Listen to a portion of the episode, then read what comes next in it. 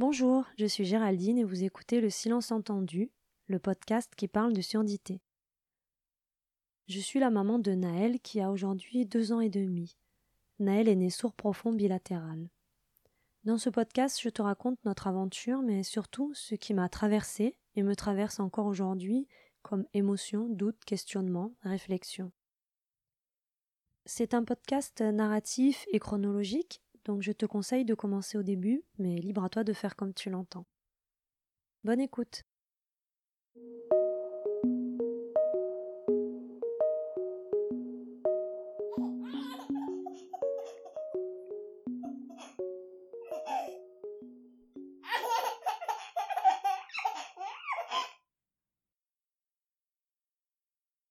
Qui n'a pas entendu cette phrase lors de l'annonce du handicap de son enfant?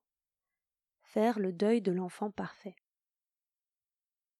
Elle me dit que j'espérais mieux, que je me projetais avec un autre qui n'était pas toi. Je n'attendais que toi, mais je ne m'attendais pas à ça.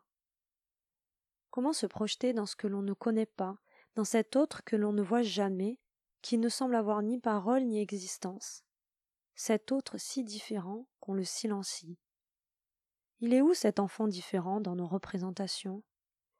Elle est où cette mère imparfaite qui se demande comment elle va réussir à tenir dans notre imaginaire? Comment? Juste comment, pas est-ce que? Car elle va réussir, mais comment? Quel modèle lui propose-t-on? Et toi, l'enfant différent, l'autre parmi les autres, le grain de sable qui forme la plage, en qui te reconnaîtras-tu? Le handicap, je ne le souhaitais pas. Surdité était là, je l'ai prise comme j'ai pu. Mais je n'ai pas vraiment fait le deuil de l'enfant parfait. Je n'ai enterré personne. Mon enfant il est là, près de moi, imparfait pour certains, parfait pour moi.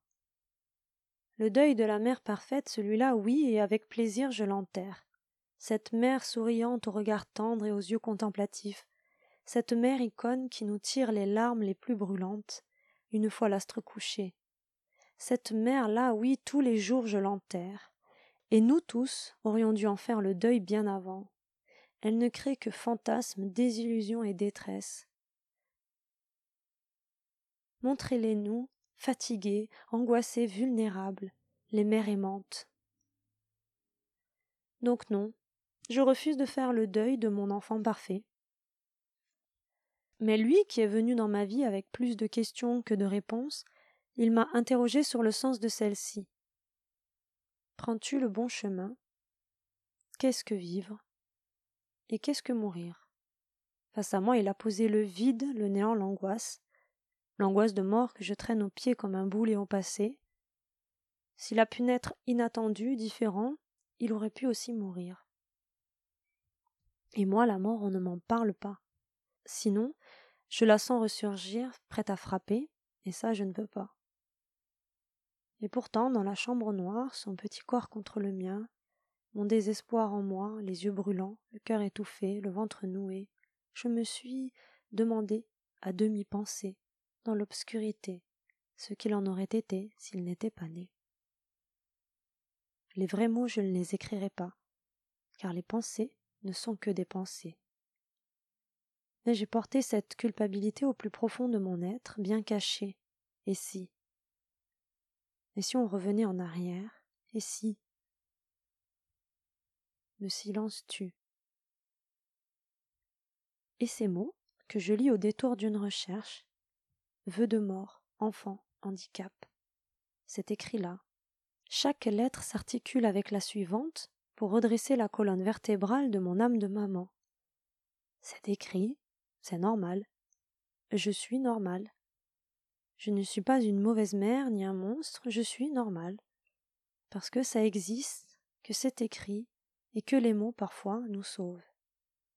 Alors je vous le dis, si des sentiments étranges et contradictoires vous ont envahi, même s'ils ressemblent à un pincement que l'on chasse d'un revers de main, même s'ils ne se laissent pas voir, c'est normal.